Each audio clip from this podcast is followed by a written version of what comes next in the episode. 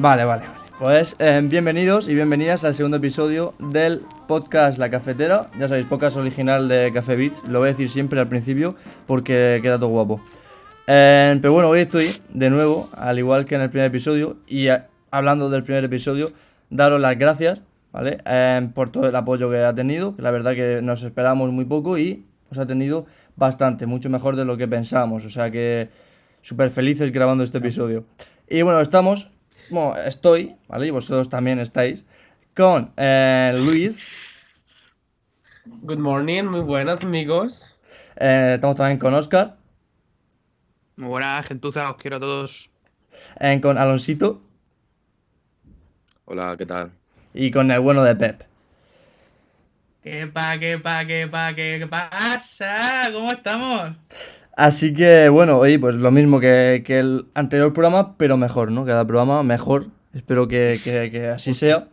Y bueno, pues vamos a hablar un poquito, como esta semana ha sido flojeta, que no ha, no ha pasado nada así eh, más interesante de lo normal, pues eh, vamos a hablar un poquito de lo que hemos estado haciendo esta semana. Y yo pues sinceramente, yo mira, eh, son las eh, 1 del mediodía y ayer me acosté a las 5 de la mañana jugando al Warzone. Y os preguntaréis por qué, por qué, por qué está ocurriendo esto, ¿no? Yo, yo también me lo preguntaba, pero, pero es que resulta que es que me la han liado. Activision me la ha liado. Mm, ahora mismo Activision me tiene secuestrado. Me tiene secuestrado. eh, Es lo que hay. Porque, claro, yo me compré el pase de batalla, ¿no?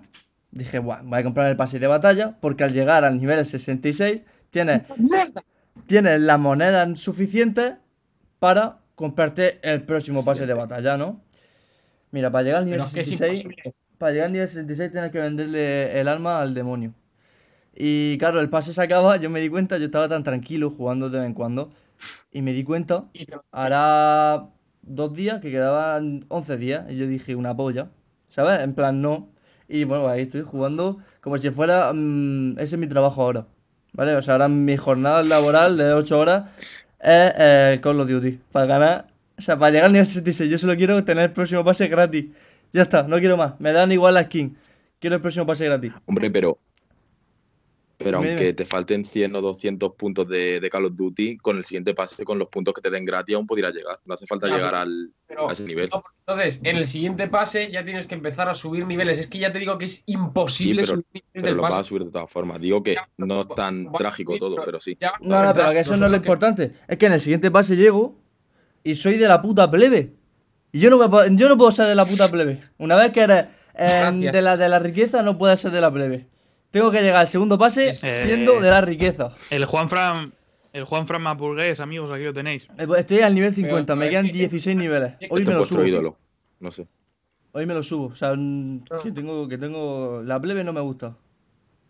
Una vez que pruebas la coca, no puedes em, volver a probar el zumo de naranja. No. Una vez que pruebas el champán caro, Ojo, eh. no se bebe champín. No. el, el desayuno más nutritivo, o sea, una, en vez de un vaso de, de zumo de naranja con galletas, te pones una, un- tu buena rayota de coca y una magdalena. Así que, Ese desayuno de los campeones. así que bueno, esa ha sido mi semana, ¿no? Eh, jugando al Call of Duty para poder em, huir de la plebe. Y además de eso, eh, bueno, el Call of Duty y Animal Crossing. ¿Vale? Yo, yo he pasado esta semana de cuarentena jugando a mm, matando personas en el Call of Duty para poder eh, huir de la plebe y em, traficando em, insectos exóticos para Tom Nook pues, para poder pagar mi puta casa. O sea, que en mi vida ahora mismo es muy denigrante. Eh, y ya está. Eso, o sea, o sea, el Animal Crossing que Ya, cada día, dicho. cada día es más, es más agobiante, ¿sabes? Yo estoy viendo incluso directos de gente que yo estaba yo flipando. Me meto a Twitch por curiosidad, ¿no? Y bueno, voy a ver lo que hay por aquí, ¿no? Lo que, lo que se mueve. Me meto a Animal Crossing y veo directos, o sea, gente haciendo directos, eh, farmeando eh, tarántulas. Eh, que es que resulta que si te vas a una isla con lo de las millas, ¿no? Tú te vas a una puta isla en el, en el Animal Crossing. Te vas a una isla con las millas y, y coges la isla en la que te, o sea, en la que has caído y revientas todo. O sea, quitas todos los árboles, quitas todas las flores, quitas todo, quitas todo. O sea, la, la, la revientas. Pues nada más van Eres a. humano, o sea, solo spawnean tarántulas. Entonces, claro, tú te quedas ahí y te llenas el inventario de tarántulas. Y las tarántulas se venden súper caro porque, claro, te pueden matar, ¿sabes? Entonces, los mini que estos dicen, pues, pues te las compramos cara. Pues ya está, la gente farmea tarántulas y se saca a lo mejor de- en un viaje 300.000 vallas. Y yo pues dije, yo como dije, bueno, no quiero estropear la economía del juego. Digo, en plan, que no la quiero romper, yo quiero disfrutar el juego y tal. Pero dije, "Puf, pero voy a hacer un viaje para probarlo. Hice un viaje, eso fue ayer. Hice un viaje, eh, reventé toda la isla y me encontré con cuatro tarántulas. Me mataron cuatro veces seguidas. Dije, mira, no, por culo, yo no puedo romper la, la economía porque no valgo para esto. Ya está, y aquí estoy eh, intentando pagar las deudas cogiendo fruta. Así que, pues nada. Esa, esa, esa es mi experiencia. Esa es tu con- reflexión de la semana. esa es mi reflexión con la semana, que no puedo engañar a Tom Nook, no valgo, no tengo el valor suficiente para hacerlo y que Activision ha comprado mi puto alma. O sea, no puedo, ya está. Hasta ahora mismo soy un, un- un esclavo de Activision y de Tom Nook. Mientras que el mundo se viene abajo, Juan Fer intenta resistir vendiendo y haciendo pactos con el diablo para subir puntos de un pase de batalla y chupándole la mismo- polla a Tarant. Sí, al mismo tiempo asolando islas enteras para poder farmear también unas cuantas tarántulas. Eso Sí, no sí, está sí. mal, la verdad es que no. Que, que- que yo me Hostia. río de Estados Unidos, ¿eh? Cojo una isla, ¡ping! Es un titán, puto Es que, es que ni la colono. Yo ni la colonizo. Yo ni la colonizo, yo lo- la reviento. ¿Sabes? Pues ahí estamos. Eh, nosotros la semana pasada estuvimos hablando de Warzone, de Animal Crossing, que digamos que hoy en día es lo que más está moviendo por, por- por la, la novedad. Pero tampoco tenemos que dejarnos de ladito nuestro querido FIFA, nuestro querido rompemandos habitual. Hombre, por y supuesto. pues, es que digamos que, a ver, yo he estado esta semana jugando al Clubes Pro porque me he creado a Raúl González Blanco, que ya los que somos Madrid, pues tenemos ahí nuestro ojito derecho. Y yo me lo creé y me di cuenta que, claro, en el Clubes Pro o tienes a mm, negracos que son la hostia y corren como desgraciadas, que son increíbles, o te creas a un blanco con rastas que no tiene sentido, pero claro, Raúl digamos que era como un jugador muy normal. Entonces, pues yo le quise dar una oportunidad y ser un poco inclusivo con la gente que podría tener mm, problemas físicos. Entonces yo cogí y me hice un Raúl de dos metros que pesase por casi 150 kilos. Espectacular. O sea, vaya gigante y apoteósico me he hecho en el puto Clubes Pro de delantero Pero es que- centro. O sea, Es que es eso, no hay un intermedio en ese juego, porque es que o te lo haces muy alto o te lo haces muy bajito, porque si lo pillas en intermedio, basura. Basura de que- totalmente. El problema que han hecho este año. El problema que han hecho este año con Clubes Pro, bueno, el problema no. Lo que han cambiado ha sido el árbol de habilidades. Si jugáis vosotros, veis que ahora tenéis un montonazo de habilidades, de más de atributos para, para gastar. Y es súper complicado eh, centrarte en una cosa. Y en plan, es, perdón, es súper complicado ser equilibrado. Te tienes que centrar en una cosa. O, o eres alto y gordo y fuerte y todo, de dos metros, o te lo haces de 1,70, No. pesas 50 kilos y a correr. Y Claro, y por eso bueno, es lo que dice, justo lo que cambio dice y Luis. No sé si lo Si lo que es- bien. ¿eh? Si lo quieres hacer normal, eres normal, literalmente. O sea, y, y menos Eres- que normal. eres un bot. Es que es una mierda. Yo he dicho, No, sí, pues mira. metido nuevas eh, posiciones y, yo mira, otra yo cosa me he que- y hecho- habla. Sí, y una cosa que molesta mucho es eh, que al menos a mí a nivel personal me toca los huevos de sobremanera, me los hincha y me los repatea. Es que tú estás jugando a lo mejor con dos amigos y evidentemente es el equipo de 11, pues se tiene que completar con, eh, con otros bots. ¿Y qué Mm. pasa? Que normalmente esos bots son SIDA puro. Es decir, tú les, Sí. les pides que te hagan una entrada o que hagan un pase, lo que sea, fatal, o sea, horrible. O sea, no, no, la CPU en sí no da ese nivel como para compensar eh, que haya otro jugador contigo a tu lado o que estés directamente tú solo. O al menos eso es lo que yo Mm. veo.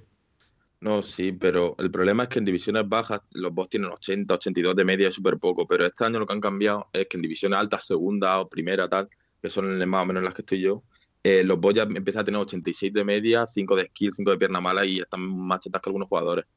Pero, Pero- llega pero tú ahí, lo que llega dices. tú ahí. Que Claro, o juegas con, con pro de otros jugadores o, pff, o te comes O una mierda en por ese culo, modo. o te dan por culo, Mm. sí, básicamente. Mm. ¿Y Bueno, habéis eso. visto lo que han metido de, de los food verdes y todas estas mierdas? ¿Lo habéis visto? Sí, sí, Yo sí. lo que me he encantado es que EA Sports vuelve a cumplir años y vuelve a querer ganar mucho dinerito metiendo pues sus Eh, los FIFA Points, ¿eh? Claro, o sea, ahora mismo los FIFA Points van volando, puesto que han metido las nuevas cartas del cumpleaños feliz de Besita. Felicidades, por EA. Vaya Sí, puta mamada felicidades, de cartas. puta. O sea, para el que todavía no lo haya leído y nos esté escuchando, se, se introducen 11 cartas que digamos que son una mamadísima. Lo que, lo que comentábamos antes con Alonso, que creemos que son un poco irreales. O sea, porque por ejemplo, encontramos la un. Hazard 94 con 5 de skills, ¿vale? 4 de pierna bala, pues bueno, pero es que las- la carta es una auténtica barbaridad. Cuando, claro, Hazard, por sus lesiones, es que no ha jugado ni 5 partidos seguidos, es que no ha hecho nada. Eh, Mbappé, de 94, pues vale, pero Hazard, yo no sé qué cojones Es- pinta aquí. es básicamente un porro enorme que se ha fumado EA, porque es como coger a todos los jugadores y exponerlo a plutonio, volverlo radiactivo y ponerlo a jugar en el campo ahí con cinco brazos. Dicen, venga, a jugar. Claro, es Yo que este año que se están que pasando mucho, tío, con, con las nuevas cosas, porque yo entiendo que un evento de cumpleaños, un evento diferente, no hay fútbol, no puedes sacar cartas, pero no sé si acordáis en el evento de 2018, creo, el de FIFA 18, que sacaron las típicas cartas antiguas de otros FIFA, FIFA 14, FIFA 15, que estaban Sí, cheta- chetadas como Musa, Ibarbo, Taibo, gente de esa Sí, que era buena, pues eso sí que lo un de la recuerdo, tío. Porque, claro, el Ibarbo de la que- Roma, el. Yerviño, que era un buen Claro. recuerdo, pero inventarse cartas para romper más aún el juego y que la gente pague más, como un Mbappé, 5 de pierna mala, un Hazard de 5 de skill, un Sissoko de es una 90 de media, 88, Es- que Esto es una auténtica no locura. sé. Lo veo que se están cargando el FIFA. Y como sigan así, el año que viene vamos a jugar con. Lo, mi 11 va a ser Goku, eh, Naruto y el de Bakugan. Sé, tío. Básicamente. Si es que, Y que, eh, eh, escucha. es todo marketing, básicamente. que si os dais Mm. cuenta, en plan, a ver, yo entiendo que EA tenga que meter pues un jugador del Barça, un jugador del Madrid, uno del París, porque al final pues son los que venden. Sí. Pero ¿realmente creéis que tenía que ser Hazard? O sea, del Barça. Ya, es que el Madrid a este no tiene jugadores buenos para, para meter. A Ramos ya le Pero sacaste un flashback moment de lateral derecho, el siguiente es Hazard. ¿A quién ya va a tengo un sacar? SBC, Hombre. Case- Casemiro ahí, versión No, puta no, bestia nada, con nada. piernas. Es que no, no tiene ninguno para sacar así de. Pero bueno. no se ha jugado. Si el, No, el no. Ultimate Team ya sabemos cómo es, que es muy pay to win y Ya, ahora Val- mismo más. ya ahora Valverde, que Valverde ya lo sacaron como promesa, que eso también fue una locura. nada.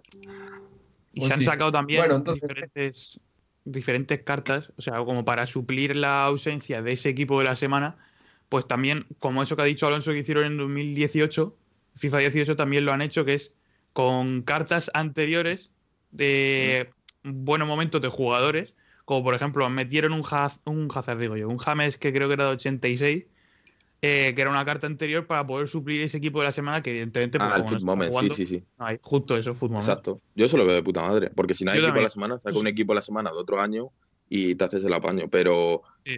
complicado ahora mismo saber qué sacar en Ultimate Team. Muy complicado.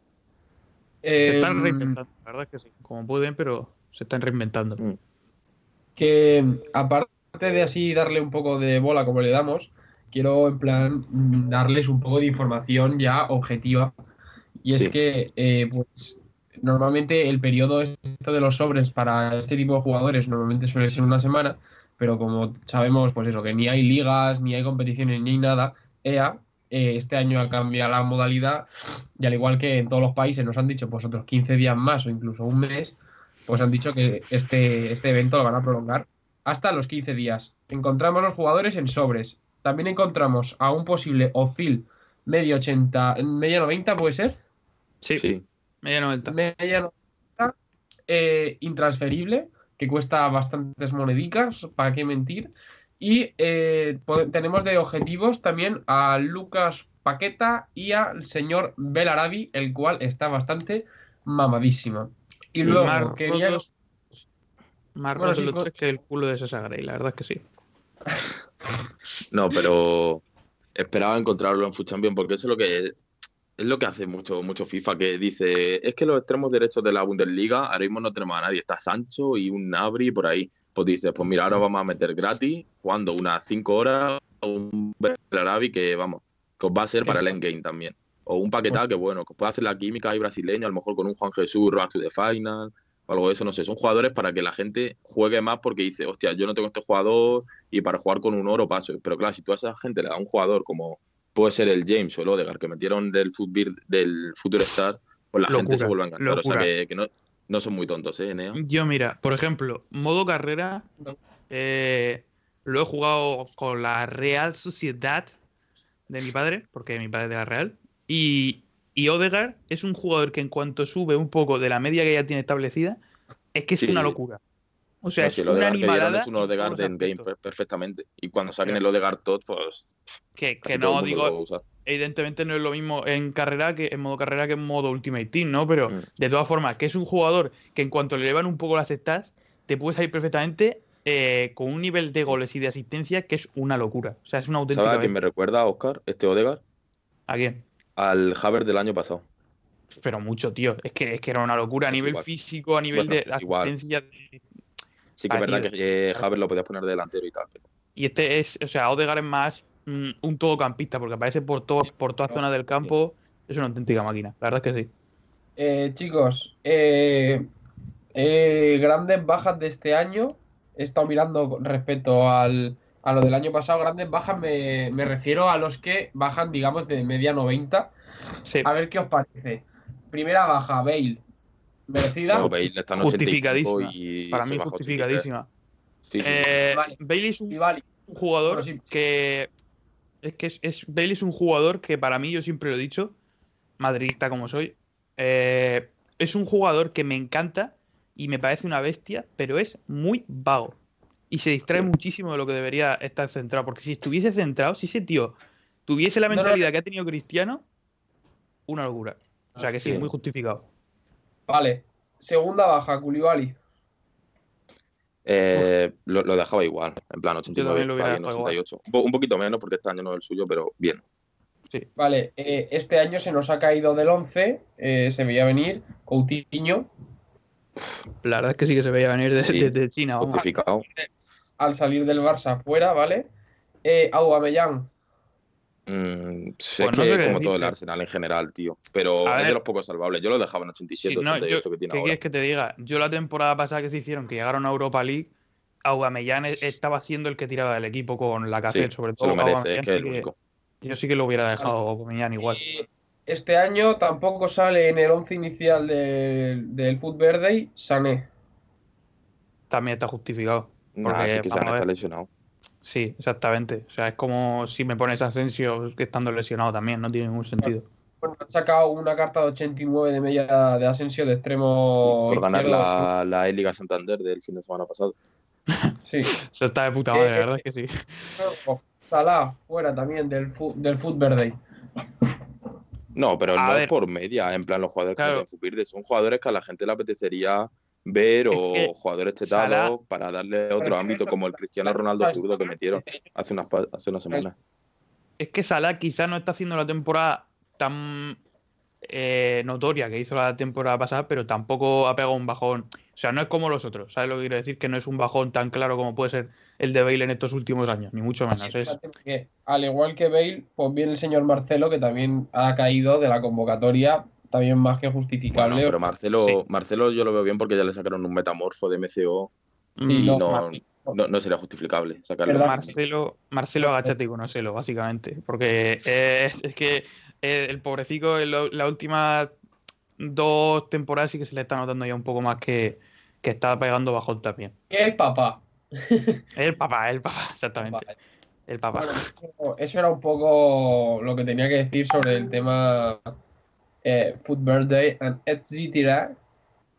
And that's right. EA Sports, it's in the game. Mm.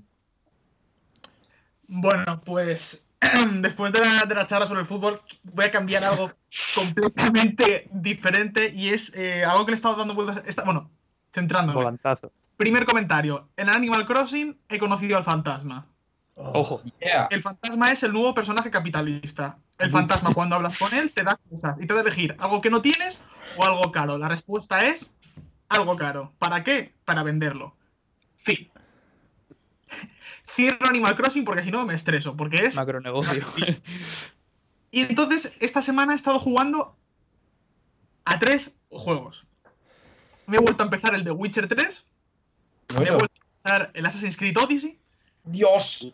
Y el Uncharted 4, porque nunca Oh. está de más volver a los clásicos. Entonces, por gratis. sobre.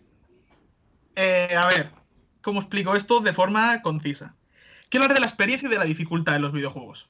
Y en este caso concreto quiero hablar del del Assassin's Creed Odyssey y del The Ujú. Witcher 3. Entonces, voy a intentar empezar de la mejor forma posible. The Witcher 3. Conocido por todos, de la, saga de libros de, de Andrzej Sapkowski, que a veces cuesta decirlo. Revoluciona el sistema de los RPGs, cómo enfoca el mapa, las misiones secundarias con un poco más de narrativa, longitud del juego, repartición de experiencia. Y entonces al, volver a jugarlo me he dado cuenta de un detalle que ya que lastra sobre todo la experiencia, siendo todo lo bueno que es el de Witcher 3. Tú una misión, digamos que estás a nivel 1, ¿vale? Si haces una, una misión de nivel 1, 2 o 3, te dan buena experiencia. Si te la consigues pasar, aun cuando es aún mayor, es decir, te, sa- te saca 5 niveles la misión, te da muchísima experiencia, pero una barbaridad de experiencia. Ahora bien, tú estás a nivel 5 y haces una misión de nivel 4 y te dan 15 puntos de experiencia. te, dan, te dan 15, pu- 20 puntos, pero por misiones que pueden ser más o menos tochas, pero... Entonces, eso lo que genera es una ansiedad de jugarte el Ira. juego en el sentido de estoy a nivel 1, ¿qué hay de, qué hay de nivel, qué hay de nivel 1? Tú, tú, tú, tú. Estoy a nivel 2, ¿qué hay de nivel 2? Tú, tú, tú, tú. Te Porque obliga a ir lento, ¿no? Como más o menos. Te obliga a ir como despacio y con miedo a no pasarte las misiones porque si no luego no puedes volver. Correcto. Que tú estás, imagínate, postgame, vamos a llamarlo. Ya te has pasado la historia, ha ocurrido todo y dices, bueno, me quedan por cazar X monstruos. Venga, voy a hacer esta misión. Ah, pero es que es nivel 13. Y estoy a nivel 40 y es que me van a dar 5 puntos de experiencia. Te renta que calamares. Cero. Entonces, eso lo quiero entroncar con Assassin's Creed Odyssey. En Assassin's Creed Odyssey ocurren dos cosas. Bueno, primero decir que la saga de, de Ubisoft, después de un, un parón de dos años, decidió enfocarla al RPG. Y cuando digo enfocarla al RPG me refiero a qué bien lo ha hecho The Witcher 3, Va a hacer The Witcher Vamos- 3 en el vamos, a desierto. hacer, vamos a hacer lo mismo y vamos a seguir llamándolo Assassin's Creed. Assassin's Creed Origins, el que está ambientado en Egipto, aún tiene sentido la franquicia. Porque literalmente estamos hablando de el origen de la hermandad, tal y cual, y tiene sentido. ¿Qué ocurre en Assassin's Creed Odyssey? La premisa es la siguiente. Eres el nieto de Leónidas, el general espartano que todos conocemos por la película 300. Es que ya se pasa Assassin's Creed por el culo, ya, primera. Ese es. Mira, la, segunda, la, primera, la premisa es, tienes la lanza de Leónidas que te da poderes. Entonces, el problema de Assassin's Creed Odyssey es que se llama Assassin's Creed Odyssey. Ese es su mayor problema. Entonces, hace dos, tres cosas mal, en mi opinión. La primera es el sistema de experiencia. El sistema de experiencia es lo que ocurre en el The Witcher 3, cuando estás a nivel alto, pues desde el primer momento con todo. Todo da poca, pero poca es poca experiencia. 20 de experiencia por hacerte una interrogación, es decir, un campamento, un tesoro, lo que sea. Entonces es un progreso muy lento. Ahí se le ve el plumero a Ubisoft porque ellos mismos han sacado un bonus, 10 euros cuesta, que Qué te raro, ¿eh? multiplica por dos la experiencia obtenida. Convirtiendo entonces en una experiencia como el juego natural, quiero decir. Demencial. Y luego está el tema de la dificultad. Assassin's Creed Odyssey es un juego que a todos los niveles, por sus mecánicas, combate, vamos a llamarlo golpe fuerte, golpe rápido, parry, no quiero decir de qué saga, de From Software, de tres entregas, que está muy quemada. Bueno, dejémoslo ahí. Más, digamos, unos bloques de energía que son, venga, pues eh, lanzar una lluvia de meteoritos te cuesta un bloque. Esto, esto es Assassin's Creed, recordemos Assassin's Creed, ¿vale? Assassin's Creed, ya saben, el brujo en Grecia. los ya, loco. ¿Dónde Sí. está la.? Es que qué rabia me da. Uf. Claro, aquí ya no hay Assassin's Creed, no hay ni parkour, pero bueno, me centro, me centro porque si no me enervo. Mm. ¿Qué ocurre? Assassin's Creed es un juego fácil. Es un juego que a priori debería ser un juego fácil, sin ningún tipo de dificultad. Machacar botones, spamear ataques. Fin. Y, está- y repito, los ataques son de meteoritos para arriba. ¿Qué ocurre cuando te enfrentas un soldado que va sin armadura y con una lanza de madera y el soldado te aguanta 30 golpes, 30 combos, 30 lluvias de meteoritos? Y al final en su cara a ver si ya lo está disfrutando o qué, o que yo no entiendo nada. La dificultad de Assassin's Creed Odyssey no reside ni en sus mecánicas, ni en su historia, ni en sus bosses, que sus bosses son Eh, ataca. Reside en que son esponjas. Y cuando digo esponjas me refiero a esponjas. Combates de 20 minutos, pero no porque haya dificultad, te maten o te cueste, sino porque golpeas y golpeas y golpeas y te salen numeritos y te dice el número de daño que haces, pero no baja la vida. Y luego además hay un punto de la historia en el que el propio juego te dice es que los ataques básicos no sirven. Tú puedes golpear ataques básicos y quitan, imagínate, voy a hacer un número 20. Ahora bien, spameame ataques especiales que te quitarán 3000. Quiero decir, hay un momento en el que el propio juego te obliga a explotar una mecánica extraña, por así decirlo, que no viene con la saga, que te obliga, literalmente es, hago tiempo pegándole al, malo, al bicho para poder Acaba. hacerle un poco. Claro, y el problema es que continuamente te repiten lo poderoso que eres, lo increíblemente fuerte que eres, y cómo eres el salvador de toda Grecia, pam, pam, pam, pero se te planta delante un general espartano. Y ya está, y esponja. Pepe, eh, eh, te digo la explicación. Son griegos, son capaces de aguantar todo ese daño, pero luego viene una crisis y, bueno, los barre. El problema es ese. El problema es ese, que no- tú no eres una crisis. Tú eres el no, eres de una, no eres una crisis económica. ¿Qué, qué quieres que te diga? no puedes hacer nada. Entonces, es un juego frustrante.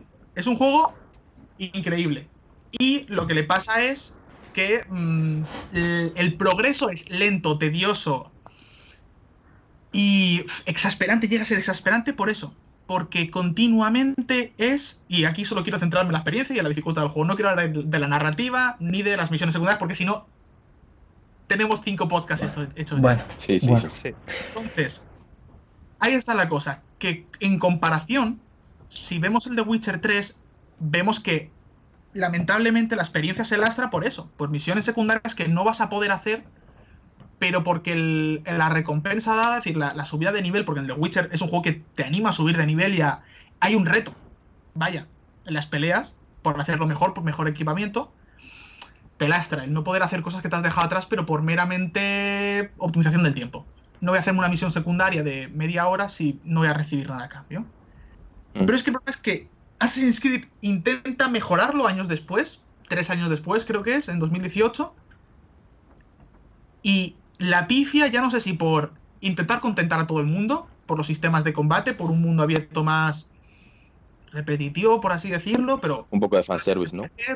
Claro. Entonces es, es lo que yo estaba pensando estos dos días. Y a raíz de leer el, el- el artículo que tenemos en, en Café Beats de, de, de- de Star Wars, de Die Fallen Order, yo lo, lo dejé, lo dejé, lo dejé a medias. Bueno, a medias no. Poco empezado porque no me saques ese tema que me, que me pongo nervioso, Pepe. ¿eh? me saques ese tema que me pongo nervioso. Voy a pasarme de Die Fallen Order. Porque sí. Porque no me lo puedo no me puedo creer que un juego así pueda conmigo. Quiero decir. Y para mí es basura. A todos los niveles el juego. A todos los niveles. Para mí. Entonces, cuando me lo termine, quizá escriba algo, o os comente algo, o os eche la chapa. Pero lo que, lo que vengo a decir, lo que quiero, con lo que quiero terminar un poco la, la charlilla esta sobre, sobre la experiencia y la dificultad, es como algunos juegos basan su dificultad no en el entendimiento de las mecánicas, véase por ejemplo un Metal Gear Solid 5, o en un en una profundización en la historia. Por ejemplo, no lo sé, ahora no me viene ninguno, no voy a Monster mentir. Hunter. Un Monster Hunter, la dificultad de Monster Hunter viene más de, de la- de tu propia progresión a nivel individual. Mm. Y hay otros juegos que su dificultad viene a ser porque la dificultad la entienden como los jefes tienen más vida, tú haces menos daño. Sí. Y eso se mantiene todo el Claro. juego. Y no es lo que te digo de, de Monster Hunter, que Monster Hunter es más progresión de jefe, personaje, jefe, personaje, va a la par. No es Claro. jefe y atrás Sí. se queda el personaje. Te entiendo. Claro, entonces, eh, nada, simplemente quería comentaros eso porque me- se, se me ocurrió esta semana a medida que jugaba y bueno, ya, ya os iré contando qué tal. Solo, solo quiero, os quiero sintetizar una cosa. Que es que antes de empezar a grabar esto, eh, Pepe le ha dicho a nuestro querido Juanfran que lo iba a jugar. Y ya simplemente os digo que la respuesta de Juanfran ha sido ¿por qué? O sea, con eso ya creo que os he sintetizado cómo puede ser la experiencia de juego. Ahí os lo dejo. No, y es que a ver, yo quiero decir algo. cuéntate algo, claro. Y es que, a ver, El Jedi Fallen Order, sí, es verdad que he escuchado bueno, que le ha gustado a mucha gente, ¿no? En verdad ha sido, un juego bueno para mucha gente, ¿no? Y a nivel de venta y tal ha estado bien. Eh, la cosa es que, a ver, eh, yo me enfadé, ¿no? Porque es un juego normalito, ¿no? Un juego que te puedes jugar, ¿vale? Te lo puedes jugar y tal, pero es, es un me de grande como yo, ¿vale? Es un me de un metro ochenta y cinco de grande, porque es que es increíble. O sea, vamos a ver. Yo, a mí lo que me enfadó fue, tienes la posibilidad de hacer un juego de Star Wars que no sea solo multijugador, ¿no? Porque, por ejemplo, en los Battlefront sí que En condiciones. ha habido campaña, pero la, la campaña, eso es una mierda. O sea, eso no es tonto, ¿no? Eh, Vamos a ver, ¿estamos tontos o qué? Entonces, digo, va a hacer un juego de Star Wars que es 100% campaña, ¿no? Digo, un juego en que, que puedes sacar, además, Star Wars, yo por ejemplo soy un friki de Star Wars, me encanta Star Wars, y dije, ¡buah! Ojo, Sí. ojo que se va a venir aquí un pepinazo. Empecé a jugarlo, ¿no? Fue lo que, lo que eh, puse en la crítica. Empecé a jugarlo, eh, al principio todo maravilloso, todo guay, cuando sacaba la espada, yo que soy, yo me conformo muy rápido, ¿vale? En cuanto le daba a lo de la espada y hacía... Buah, Me ponía súper, súper, súper motivado, ¿sabes? Cuando pegaba mm, tres golpes con la espada. Y el detallito ese de que se queda en la pared, como que, como el corte, ¿no? En plan, en, la pared, en el sí. suelo, que se queda como el rastro del corte, ¿no? Del golpe que Sí. tú has pegado con la espada. Sí, Pues todo eso a mí me encantaba, todos esos detalles. ahí. Pero llegó un momento en el que le vi el cartón al juego, ¿no? Y es que esto pasa en muchos juegos, ¿no? Que te lo, te lo hacen en reutilizando muchas, muchas, muchas, muchas, por no decir casi todas, las mecánicas, ¿vale? Eh, ni- y, y lo que, lo que hacen es que te lo ponen interesante al principio, tal, tal, tal, pero en la mitad del juego, como que te lo rellenan con aire, ¿sabes? Eh, y me da la, la sensación de que este juego no tendrá más de dos años de desarrollo. No lo sé, no soy desarrollador de, vi- de videojuegos, pero muchos años este juego no tiene. No es un Zelda Breath of the Wild, eso seguro. No es un Ni Animal Crossing tampoco. El Animal. Crossing se dijo, bueno, tardó siete años de, de Nah, pero desarrollo. Ahí, Yo ahí, ahí como tú lo pasa un ves. poco con los Star Wars. Pero no, pero de es que. estudio de eh, poco desarrollo y mucho, mucho, mucho, mucho. No, pero lo que tiene es que se le ve el plumero, ¿vale? ¿Qué pasa? Mira, eh, tiene unos 5 o 6 planetas, ¿no? Y eh, lo único bueno del juego, que a mí me gustó mucho, fue, uno, el... no solo la ambientación, sino los escenarios en sí, ¿vale?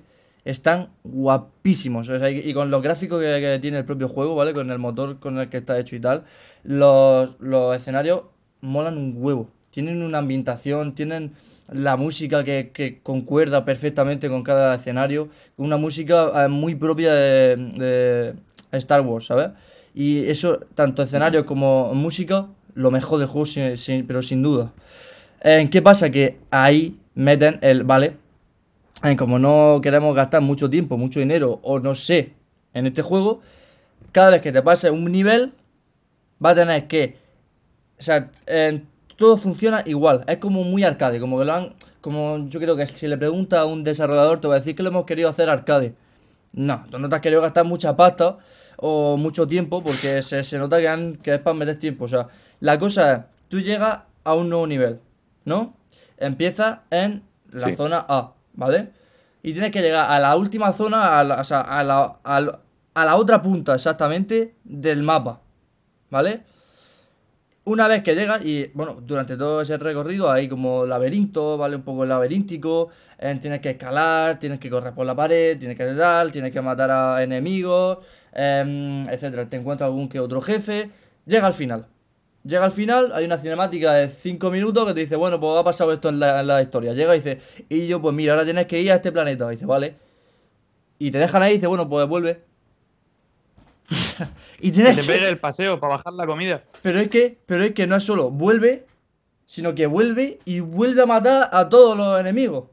Porque, o sea, para recuperarte tu vida, claro, para recuperarte la vida te dice, vale, recuperas la vida, pero a cambio de que reaparecen, o sea, todos los enemigos vuelven a, re- a reaparecer. Entonces tienes que volver otra vez. O sea, cada nivel lo repites, yendo y volviendo, lo mismo. O sea, que eso. Joder.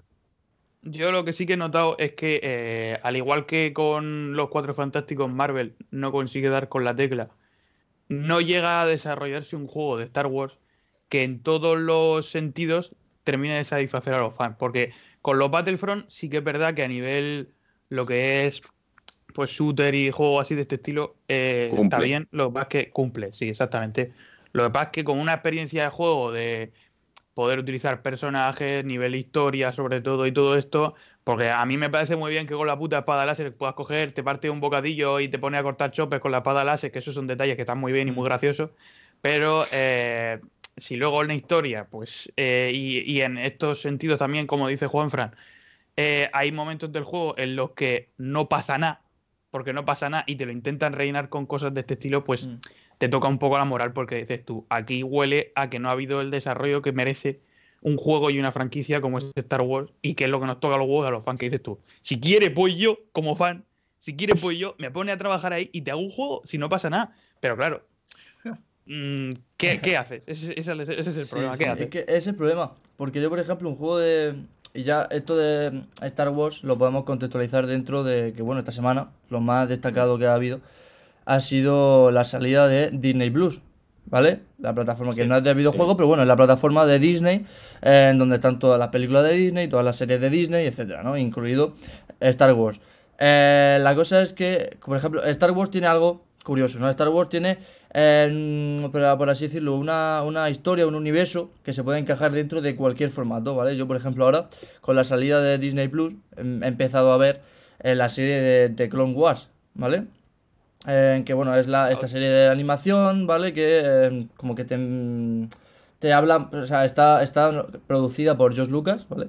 Y te cuenta más sobre el lore de Star Wars en, en- en las guerras clon, ¿no? Y está guay. Entonces con los juegos tienes eso, ¿no? Por ejemplo, este juego, el del Jedi Fallen Order, se lleva a cabo también durante las guerras clon, ¿vale? Después de las guerras clon, más concretamente, ¿vale? Después de, de la purga y tal, ¿no? Eh, o sea que tienes muchísimos momentos en el universo de Star Wars para desarrollar un juego. Antes, después, cuando tú quieras, en las guerras clon, en la caída del imperio, cuando tú quieras, cuando tú quieras. ¿Qué pasa? Que, claro, hacer un juego de Star Wars tiene sus, sus eso. Porque, por ejemplo, a ver, yo no veo, sí que es verdad que no veo un juego de Star Wars mundo abierto. No sé, no lo veo. Yo no lo veo, no Es sé que- por qué. O sea, no sé, no lo veo. No. que es- estamos, No, no, estamos no, no. hablando de que hay juegos como, por ejemplo, yo que sé, Lego Star Wars. A mí hay juegos de Lego Star Wars que me han gustado más que lo que están haciendo en vida real. ¿Qué quieres que te diga? El problema de Star Wars es que su mejor campaña, su, su mejor campaña es el Lego Star Wars. Es que es eso, es que, ¿qué Sí, quieres el que te diga? Me llenan más, me llenan mucho más porque tienen, aunque tengan su, hombre, evidentemente tienen su tinte de humor característico del Lego, y eso también mola. La historia es que la ves más, no sé, más completa, más, que te metes más en el juego también, porque los otros ¿Qué es son que como hacer, juegos tío? más. Si en este capítulo pasa esto, haz esto, Haz- tío. haz y ya esto, está, no hazme una me- campaña. O sea, el puto Claro. Luke Skywalker y, pff, tío, yo qué sé. Ahí ¿sabes? cortando cebolla con la espada láser, ¿qué quieres que te diga? Si es que me da igual, pero Mm. que sea lo que es. Claro, si lo Es que es. Star Wars, coño, no. Lo que es la idea que tuvo este juego, el Fallen Order, es muy buena. Muy buena, una buena. Sí, o sea, sí, sí. una, está muy bien situado dentro del, del contexto del, del universo Star Wars, ¿vale? Dentro de la línea temporal. Está muy bien situado, porque es una situación muy. Muy, por así decirlo, em, guay, ¿no? Dentro del universo. Y además, son personajes nuevos, ¿no? Que no está Yoda, ni está tal.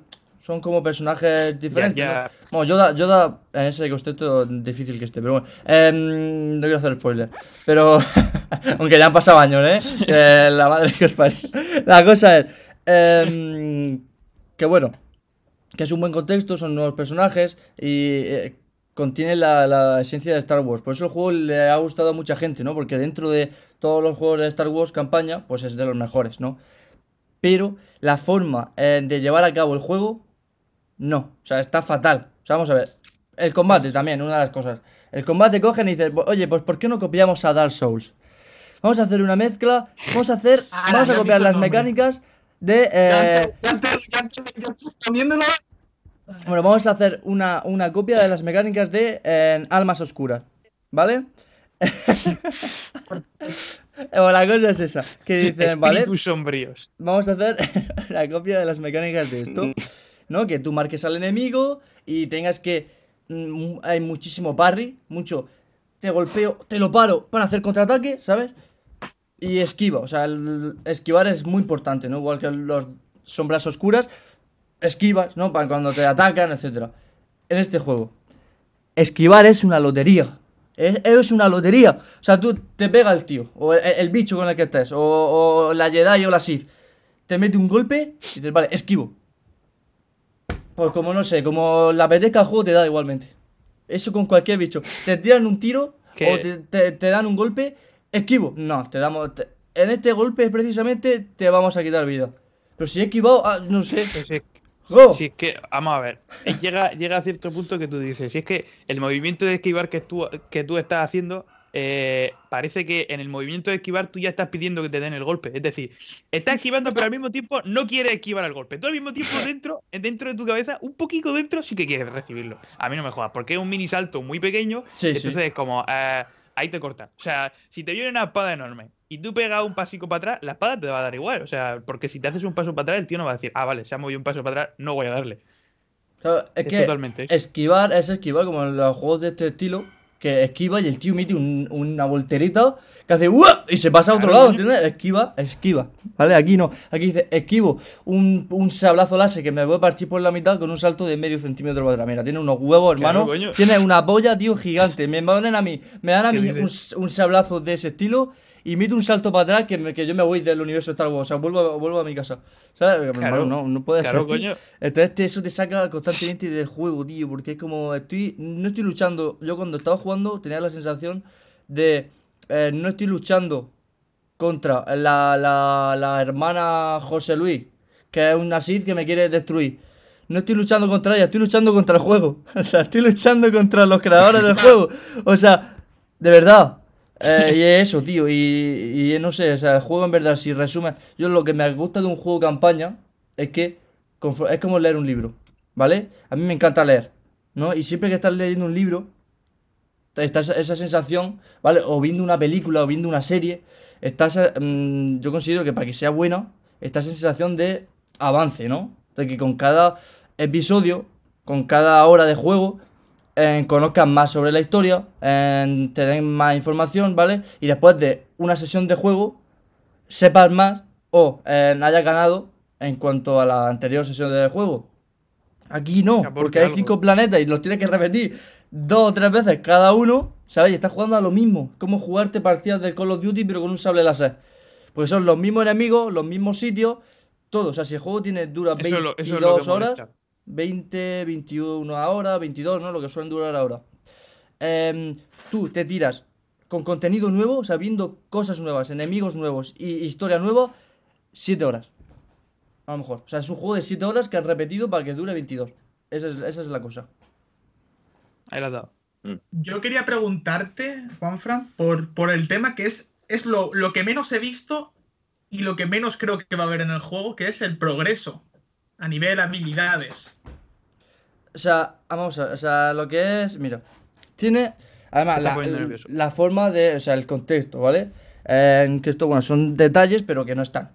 Es la forma de implementar las mejoras, ¿no? Tú, no sé, mira, para mí un juego que hace esto muy bien, ¿vale? Es, por ejemplo, Spider-Man, ¿vale? De la Play 4, o, o sea, el, el Marvel Sí. Spider-Man o el God of War, ¿vale?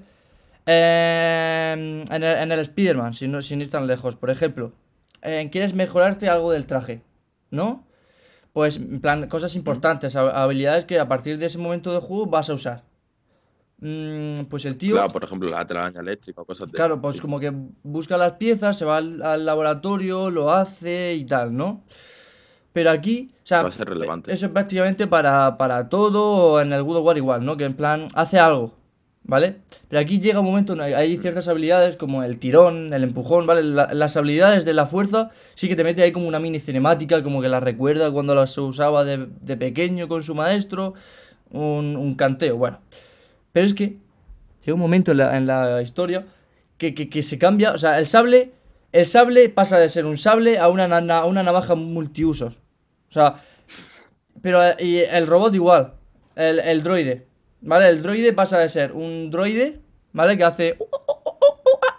a em, Jesucristo. O sea, el droide tú le pides una cerveza y el droide te la, te la, te la hace. O sea, ¿y cómo? Pues llegan la a mesas favorita. y dice, y yo, eh, mira lo que hay aquí. Y te lo, te lo voy a implantar en el, aquí, en la pierna. Uy, uy, uy. Eh, ya está, ya tienes la nueva mejora. ¿Ha hecho algo para conseguirla? ¿Ha hecho alguna, algún desafío para conseguirla? No. Simplemente había una mesa ahí. Toma, aquí, aquí lo tienes. Después, el sable láser. Eh, un canteo. Un canteo. O sea, lo del sable doble, lo del sable que. O sea, tiene el sable, el sable láser, el sable doble, el sable que se divide en dos, el sable que lo tira. Un montón de canteos del sable que simplemente lo mismo, va andando y dice: Anda, mira, una mesa aquí en medio de la jungla, voy a hacerme un sable doble. Bueno, pues ya, ya está, ya lo tengo. Loco, O sea, vamos, no sé, te sacan, son cosas que te sacan mucho del juego. Y, y eso, ¿no? Y eso, esos detalles, junto con... ¿Cómo? Que eso tampoco es para tanto, ¿no? Eso lo, lo- lo puedo pasar por alto. Digo, bueno, tampoco está- estamos, estamos en un juego, ¿vale? Tampoco... Pero... Pero no sé, o sea, a mí lo que más me jodió sobre todo fue lo, lo- lo- el juego en sí, o sea, los escenarios, ¿no? De que el juego dura 7 horas y estás re- repitiendo los mismos escenarios, por los tres. mismos planetas en 14 horas o 15 horas y además el mapa. Venga, pues vamos a hacer un mapa que eh, sea el robot que tira un holograma al suelo, ¿no? Y tú ves el mapa ahí. Hostia, qué guay, ¿no? Qué guay. Guay un- un- una polla, loco. Qué mierda de mapa, o sea, pero el mapa es súper lioso, tío. O sea, si eh, llega alguien, si alguien en los comentarios nos pone que eh, entiende el mapa, o sea, que el primer día que abrió el mapa lo entendió a la perfección, con todos los niveles, con todos los caminos que tiene, con todas las bifurcaciones, trifurcaciones.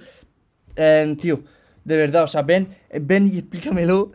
Porque de verdad, de verdad, tío, me pasé el juego sin entender el mapa. O sea, muy difícil, tío, no, no entiendo. O sea, pues, ¿qué, qué, qué- necesidad? En un juego que se basa en el mapa. Porque en cada, en cada sitio hay como cuatro o cinco caminos distintos, ¿sabes? Se basa mucho en el mapa. Eh, no sé, tío. Un juego, los típicos juegos que se basan en el mapa, ¿no? Muchos Resident Evil, muchos de este estilo, ¿no? Que tienes que ir mirando Sí. el mapa constantemente. Y lo que son fáciles. Son mapas muy intuitivos. O sea, tú me pones un niño, no sé. le yo tengo hijos. Y le compro a mi hijo de 13 años, que es muy fan de Star Wars. Le compro un juego. Loco, ¿cómo va a entender mi hijo de drama. 13 años eso, tío? Si tienes que saber física cuántica para saber el mapa, si no lo entiendo yo. Pero macho, ya me jodas, loco. Increíble, o sea, no sé. Hay muchas cosas que yo flipo, tío. No sé. Y, por eso me que quedé, me quedé Star tocado. Wars, el problema, el problema de Star Wars es que o eres fan, fan, fan, fan de la saga y todo lo que sea que te va a parecer bien y te lo vas a jugar y te lo vas a comer, aunque es una mierda, vas a decir, "Mm, Vale, qué mierda más buena, ¿sabes? O, o no te gusta, tío. No un juego para casual, yo creo, de Star Wars. No, no, no, no. Más complicado entender, entender el mapa ese que entender la forma de guardar eh, las instrucciones del medicamento otra vez en la caja de la misma forma de la que la sacaste. Ya, sí, sí, sí, sí, eso, eso. Eso, cuando te vas a tomar un, un, un ibuprofeno y lo, lo saques ya no lo puedes meter. en la misma- el mapa, que- el mapa, al principio. volver a guardarlo, ¿eh? El mapa es, Intenta lo ves, eso. es eso, lo ves, doblarlo, ¿eh? lo ves dentro de la caja y dices, un esto, avión- esto es fácil. Hace antes un avión de papel con eso que, que Sí, puedes sí, sí. doblarlo otra vez como estaba desde el principio. Eso, es que esa, esa sensación, tú la ves y dices, es fácil. Es que lo voy a lograr, pero no, un capullo, no lo logra, no. Pero el mapa igual. Nada, decir eso, ¿no? Que, que en cuanto yo me lo juegue también como os comentaré algo, pero bueno, ahora pasamos al siguiente tema sobre la mesa, que es, si no me equivoco, Ojo. Pokémon. Pokémon. Oh. Pokémon. Ha llegado. Pokémon. Ha, Ha ha llegado el tema maestro. aquí nos gusta mucho. Pokémon. Nos gusta mucho. Nos gusta Hmm. mucho españoles y mucho Pokémones. Sí. Antes de Sí. empezar, antes de empezar, para vosotros, ¿cuál es el peor? El peor, el peor de todo. En plan, el, de, el que lo tiraba al suelo y lo pisoteabais. Juego de Pokémon. Pepe. Eh, yo creo que el, el Sol y el Luna. El Sol y el Luna. Yo- Yo creo ver. que Ultrasol y Ultraluna. que- Porque Sol y Luna sí que es verdad que innovaron ay. mucho con lo de Alola, pero Ultrasol y Ay. Ultraluna es como, ah, que ese juego Sí. Vale. Ahí Innecesario, has dado, sí. que Es como, es como, mira, tú estás, voy a entrar Ya el está Lola, déjalo, déjalo tranquilo. Claro, claro, Iremos, iremos dando más vueltas sobre el tema, pero quiero entrar ya en un tema muy candente. Hablaremos en general de Pokémon, pero quiero plantearos esto de, de la siguiente forma de un, de un fanboy de Pokémon, porque para mí no hay ningún juego que pueda decir puta basura, lo chafaba con el pie, me repalo, me caigo encima y vomito encima suyo también. Eh, sí, una escena preciosa la que os acabo de ambientar en este momento. Eh, pero, pero sí que os quiero decir que eh, fijad- fijaos lo frustrante que es para los amantes de cuarta que estamos esperando tantos años un remake, que parece que los propios desarrolladores del Pokémon y de los juegos de Game Freak odian a la cuarta. No, no, están en Men in Black. Han dicho un remake de Sino, lo han Sí, hecho. sí. Mi- Mira aquí al boli, mira aquí al boli un segundo. Sí, sí, Uy, sí. Sino, ¿qué es eso? Lo borran, Pues lo igual. borran. Eh, se- mira, eh, tienen el papel de con el guion para el nuevo juego del remake de Sino y de todo. Eh, están en el aseo cagando y no queda papel higiénico. Pues ¿qué hacemos? Nos limpiamos el culo con el guion si no pasa nada. Un poco en Sí, platino, esto fíjate. no sirve para nada, nadie le gusta. El caso, que cogen y cuando más estamos esperando que te meten el remake, han sacado eh, Sol y Luna. Y tú dices, ahora llega el momento de la cuarta. De los ahora remakes, llega el por del fin. remake. Por fin. Y cogen y te hacen un remake del juego que acaban de hacer. O sea, te cogen y te hacen una mm, segunda no. parte chutera con, lo- con lo- los legendarios iguales, solo que un poco más cambiados. Sí que está muy bien. O sea, Lola en sí es una locura. A mí la, la- lo que es esta generación en sí, Sol y Luna, me pareció bastante innovadora, sobre todo con lo del tema de los Aire fresco. de cambiar los gimnasios por, por los tapus y todo esto, pero Sí. eh, está muy bien. El caso es que cuando Pero tú que es que esperas Ultra que- Sol y Ultra Luna, perdón, Sí. no es el típico tercer juego de Rubí, Rubí Zafiro y después Esmeralda. Diamante y Perla y después Platino. Está Sol y Claro, Luna y después Ultra Sol, Ultra Luna, que intentaron hacer un poco el Blanco y Negro 2, no, la- pero no, pero no. pero Eh, no. Y encima, encima es que entre el blanco y negro y blanco y negro 2 sí que se notó que hubo mucho más desarrollo que entre Sol y. Luna y Ultrasol de Ultraluna. Fue como un intento de sacar algo eh, parecido en poco tiempo que a mi modo de verlo... yo Fueron es los que últimos siquiera- en 3DS, ¿no? Ultra Sol y Ultra Sí. Creo que sí. Normal, diría, hecho, venga, vamos a quitar ya la cambio- 3DS. Y el cambio se nota de sobremanera, vamos. O sea, en, en cuanto a gráficos y todo, eh, Switch coge a 3DS y le da un poco por el culo hasta que se quedan agustico. Pero el tema candente es este. ¿Vosotros qué opináis sobre cómo está llevando Pokémon y Game Freak el trato con la cuarta generación? A mi modo de ver, ya, ya creo que habéis visto que mi opinión es totalmente positiva, por supuesto, de- en cuanto a lo que está haciendo Pokémon con cuarta. Pero quiero saber la vuestra. A ver, yo sí es verdad que leí el otro día por Twitter, ya no solo Pokémon con cuarta, sino Pokémon en general, que es como Nintendo está obligando a Game Freak o me saca un juego al año o. Sí.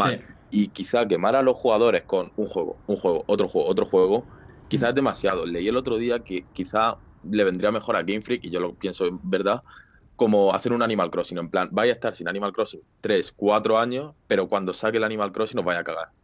Es decir, me parece- está- eso me parece déjame mejor. sin Pokémon, dos años, sácame el Pokémon Espada y Escudo, ahora sácame los DLCs que quieras, sácame esta expansión, un poco de región, 100 Pokémon nuevos, vale, sácamelo. Pero estate dos o tres años desarrollándome un juego que me dé otros dos años de juego, tío.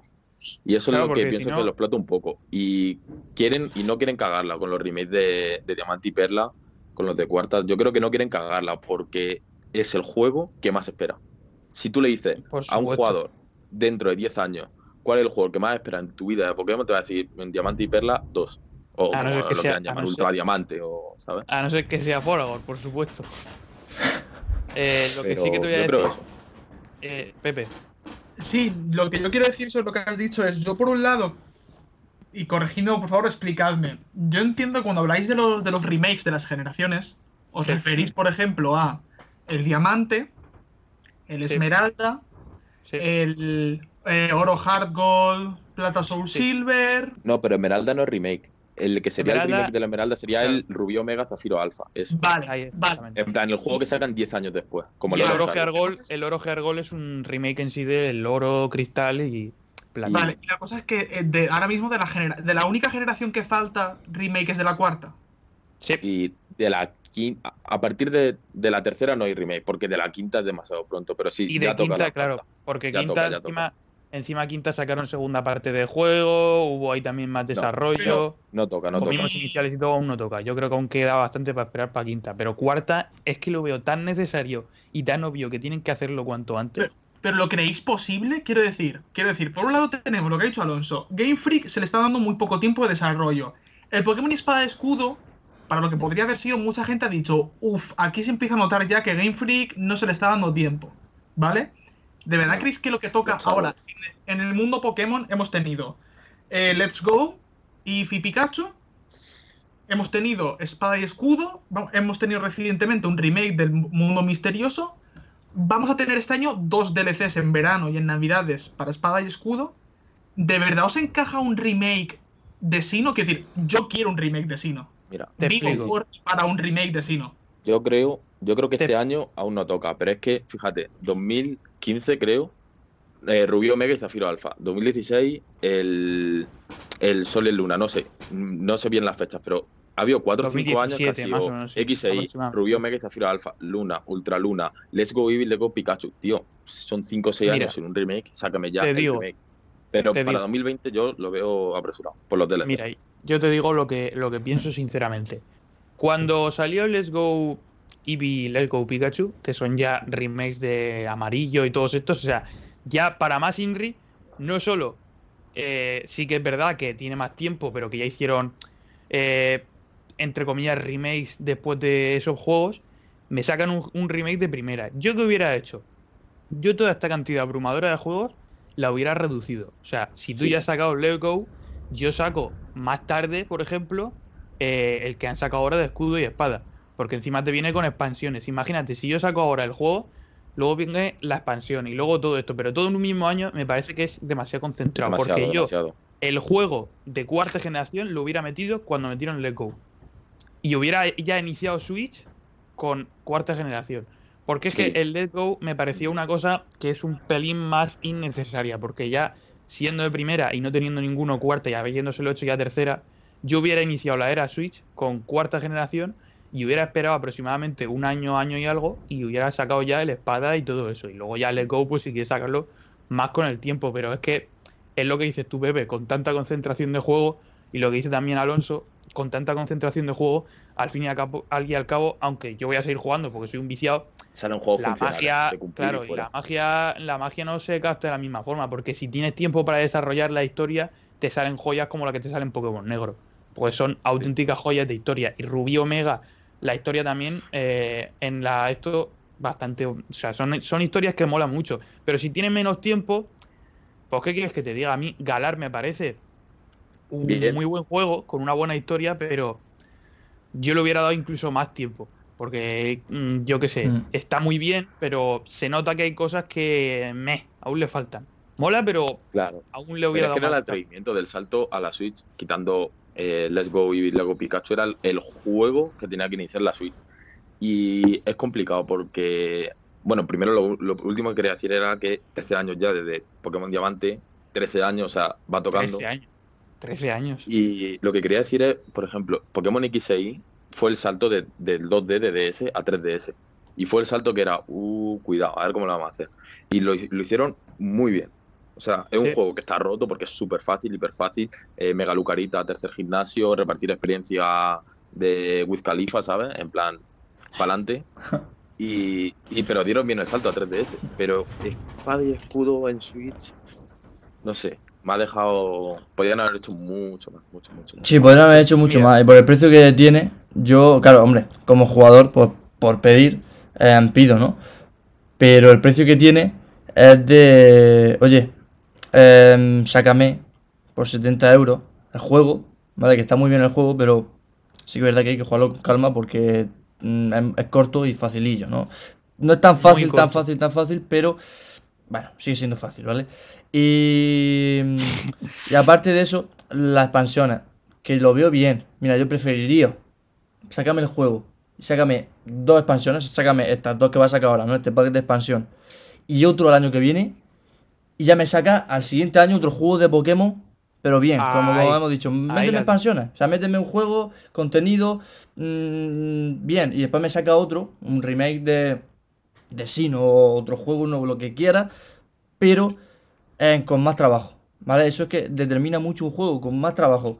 Y, y este, imagínate, em, tienen más tiempo para hacerlo y, y estoy seguro que llegan a meter en el juego, dentro del propio juego, la expansión es esta. ¿Sabes? Se lo digo como parte del juego. Estás pagando 70 euros. No lo vería Mm. una locura de contenido.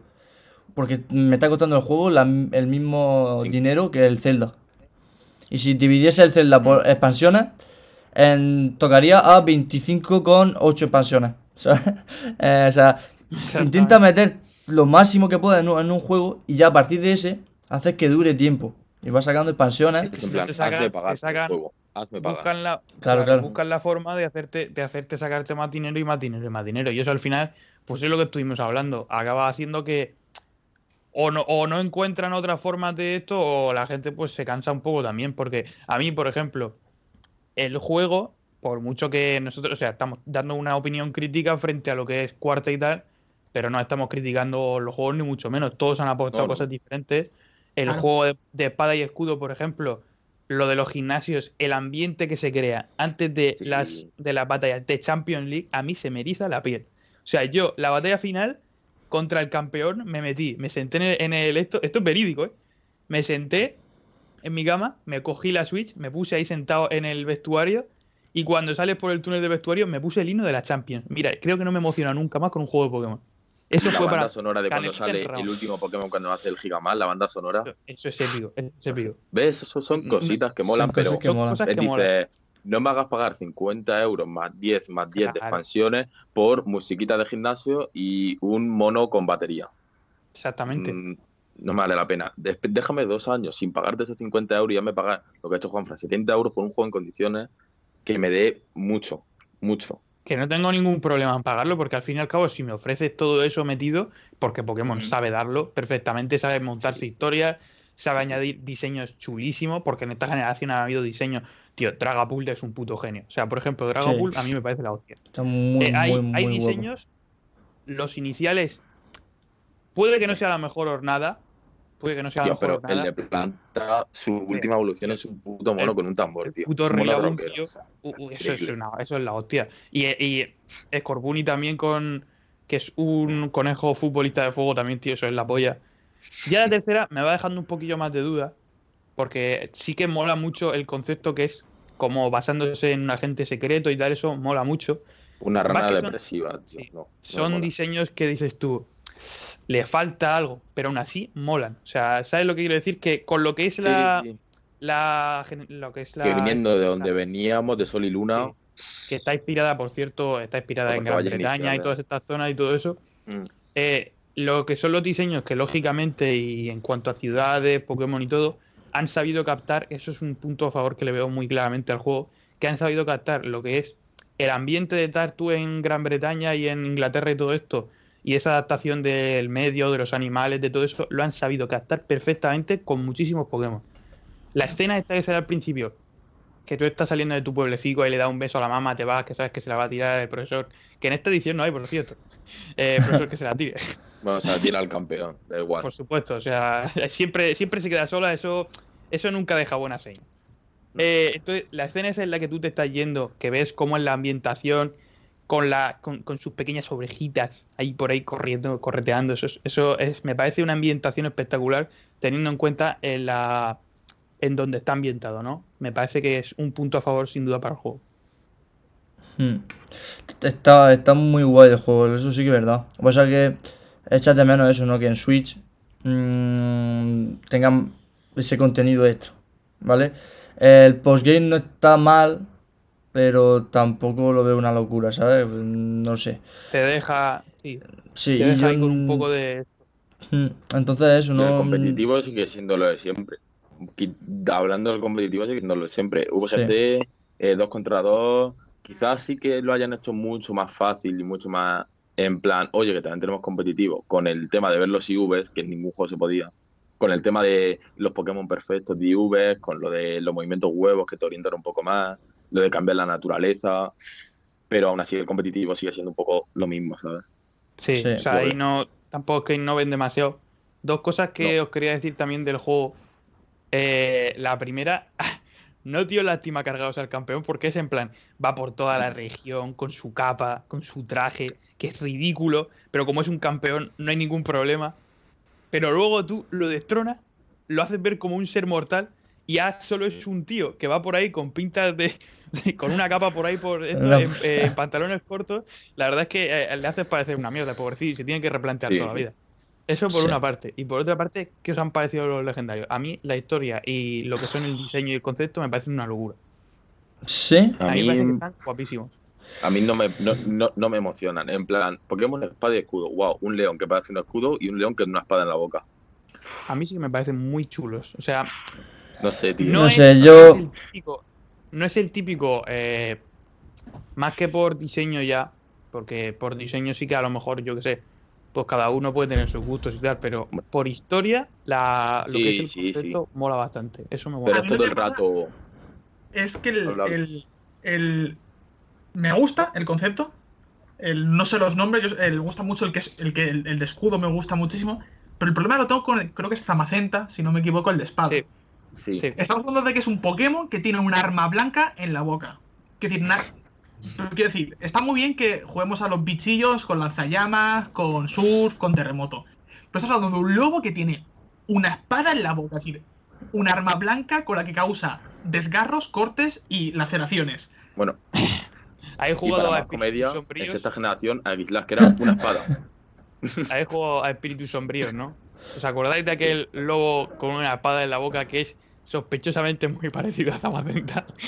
No, no, no, no quiero hablar de espíritus sombríos. eh, Sombríos, Es que es lo que hay, es el mejor juego de la historia. Espíritus Sombríos ya en. Amazon para todos los que queráis comprarlo. Pero sí que es verdad que Zamacenta y el otro.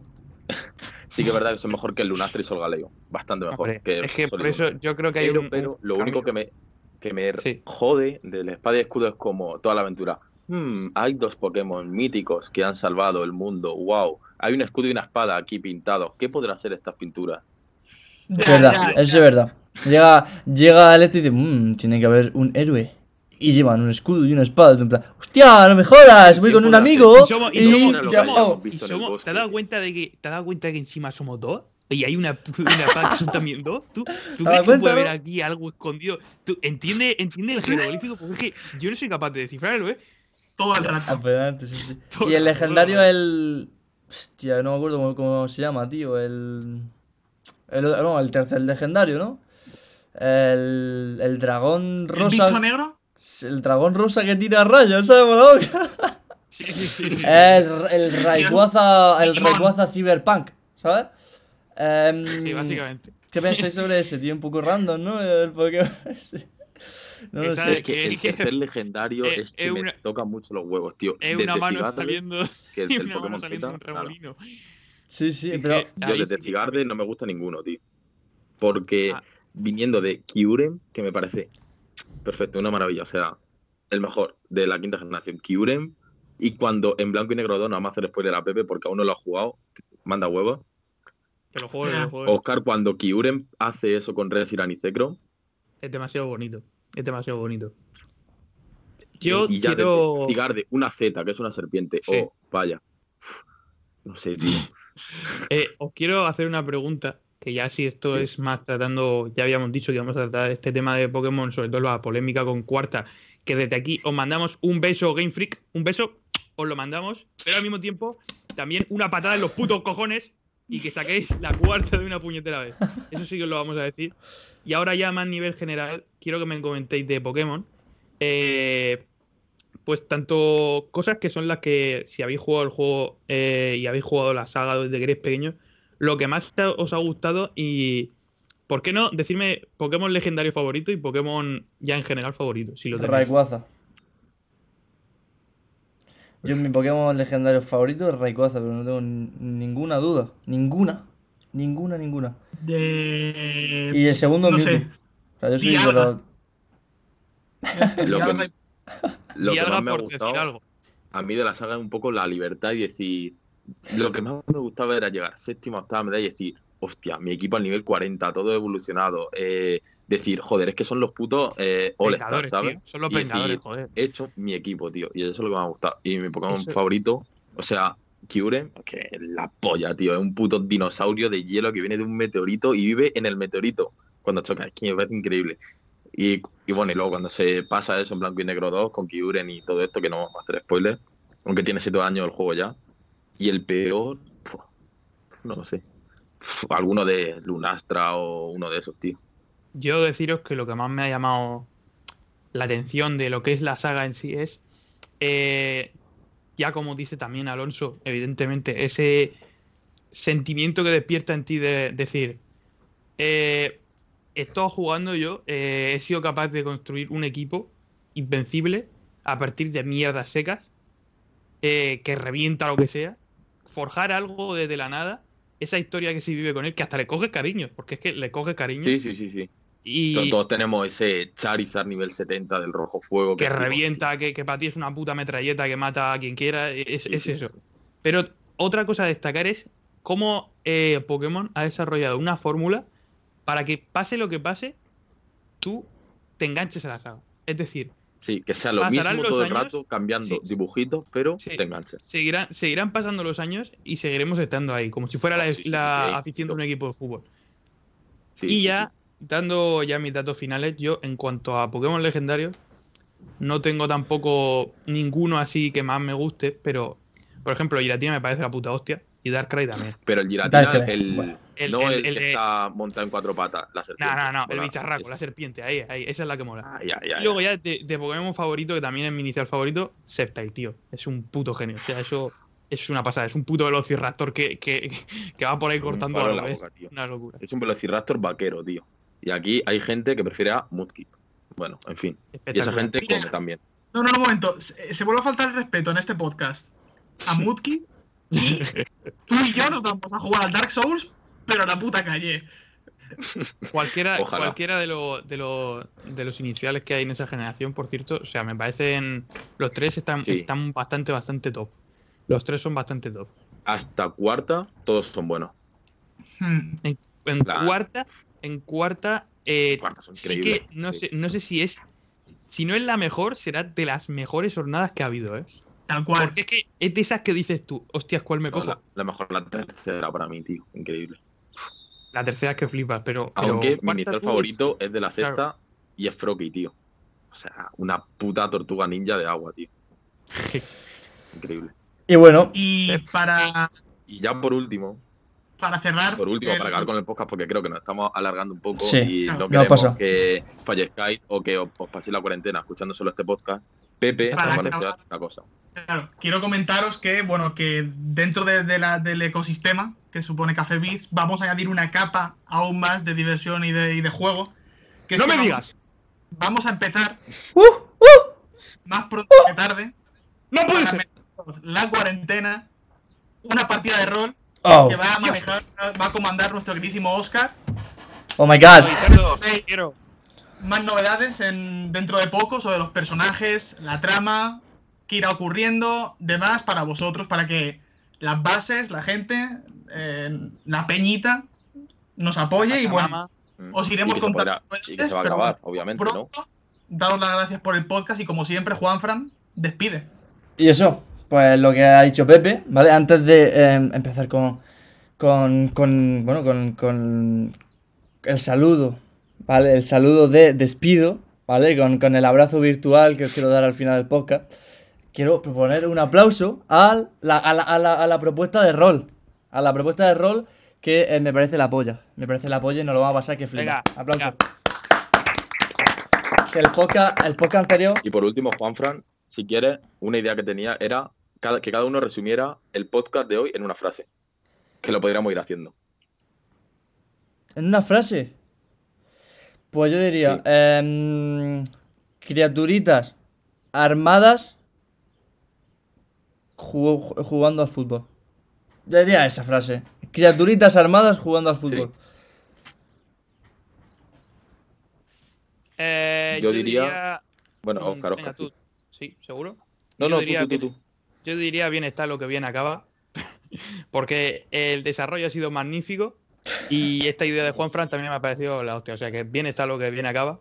Y que por favor acabe ya esta interminable, más que interminable, espera que nos está teniendo Pokémon con cuarta también. Soy pesado, pero es cierto. Bien está lo que bien acaba. Mm, Yo creo que diría. em, el desayuno es la comida más importante del día y cuidado con jugar sombras oscuras. Ya está. Espíritus sombríos. Yo diría que no voy a volver a jugar, no voy a jugar en mi puta vida al Assassin's Creed Odyssey. Yo, voy- yo, para terminar, eh, voy a jugar al Star Wars Jedi Fallen Order, pero preferiría estar jugando al Sombras Oscuras. Eh, esa es la cosa, esa es la cosa. como queráis llamar. Perfecto. Esa es la idea. Es que Esa es la idea. espectacular. Así que bueno, De los después creadores de de, de los creadores de, sí, de Onda Vital ha llegado aquí Espíritu Sombrío. Espíritu Sombrío, Espíritu Sombrío 1, 2 y 3. claro. bueno, pues después de esta conclusión, En fin. eso, en deciros que bueno, si habéis llegado hasta aquí, eh, ya sabéis que, bueno, ponernos algo en los comentarios de YouTube, ¿no? Eh, para que nosotros lo sepamos. Y, y bueno, ya sabéis que nos podéis escuchar también en Spotify, que eso está muy guapo. O sea, estamos en Daddy Yankee, en Bad Bunny, en Queen y nosotros. O sea, estamos ahí juntos. Eh, o sea, estamos junto a los antes- grandes nombres de la, de la- del audio, ¿sabes? Ya está. sobre. An- Antes de acabar, hay una cosa que sí que quería mencionar, que no lo hemos dicho en todo el podcast, que es que es totalmente necesario, y es ¡Pepe! ¡Boomer! ¡Pepe Boomer! Antes de que se. Corta, corta. Antes- Anda. Bueno, antes de que, de que se nos vayan las pinzas, eh, yo estoy ansioso por jugar al Animal Crossing por matar gente en el Warzone. Así que, eh, nada, un saludo. Eh, ya sabéis, como he dicho, nos podéis escuchar en nuestra página www.cafebitgame.com, en, en YouTube y en Spotify de La Cafetera, ¿vale? Con que busquéis en, en, en Spotify La Cafetera, ¿vale? Café Beach. Ahí estaremos nosotros en Spotify. Así que, eh, que bueno, pues nos veremos el próximo domingo, o nos escucharemos el próximo domingo. Y estás atentos a la página web, al Twitter y al Instagram de Café Beats para más novedades. Así que bueno, un saludo, un abrazo virtual enorme. Saludos. Y nos vemos el próximo domingo. Cuidaros mucho. Adiós. Adiós.